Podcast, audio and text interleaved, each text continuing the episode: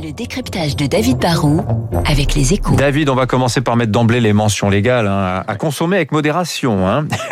Et un peu tôt en plus. Et un peu tôt, voilà. Vous nous parlez de Moet Hennessy qui s'attaque au marché du spritz. Ouais, alors Moet Hennessy, c'est un géant des vins et spiritueux en général et du champagne en particulier, mais c'est un groupe qui veut aussi prendre sa part du marché en plein boom du, du spritz. Hein. Depuis quelques Mm. années, les Occidentaux raffolent de cet apéritif que, que les touristes étrangers dégustaient en Italie l'été et boivent maintenant chez eux, franchement, toute l'année.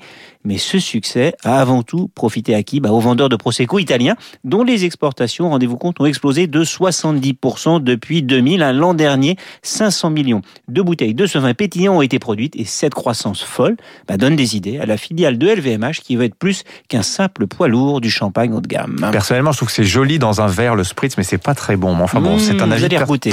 Co- Comment Moet Hennessy peut s'imposer sur ce marché du spritz? Bah, Mouette a une carte relativement discrète qui s'appelle Chandon. À la fin des années 50, ceux qui dirigeaient alors le, champagne de Mouette et Chandon voulaient conquérir le monde, mais ils avaient deux problèmes. hein. D'une part, la, capacité de production de la champagne est naturellement limitée. Ensuite, bah, il y a des tas de pays qui bloquent les importations via des taxes douanières. Du coup, Mouette a commencé à investir dans de la production de vins pétillants à l'étranger. Aujourd'hui, ils ont des vignobles dans, dans six pays, comme l'Argentine, les États-Unis, mais aussi euh, la Chine.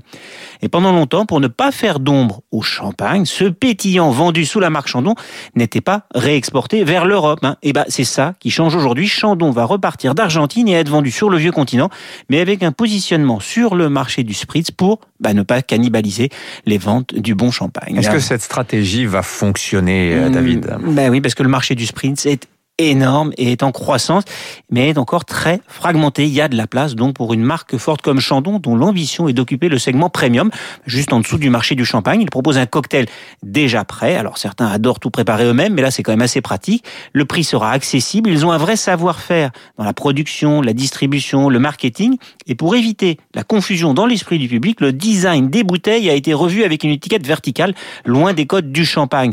Si ce premier pari avec ce Chandon Garden Spritz est réussi, bah, le groupe pourra produire plus, attaquer plus de marchés et éventuellement exporter aussi tous ces mousseux bruts ou rosés pour ne pas laisser le champ libre au cava espagnol ou au prosecco italien.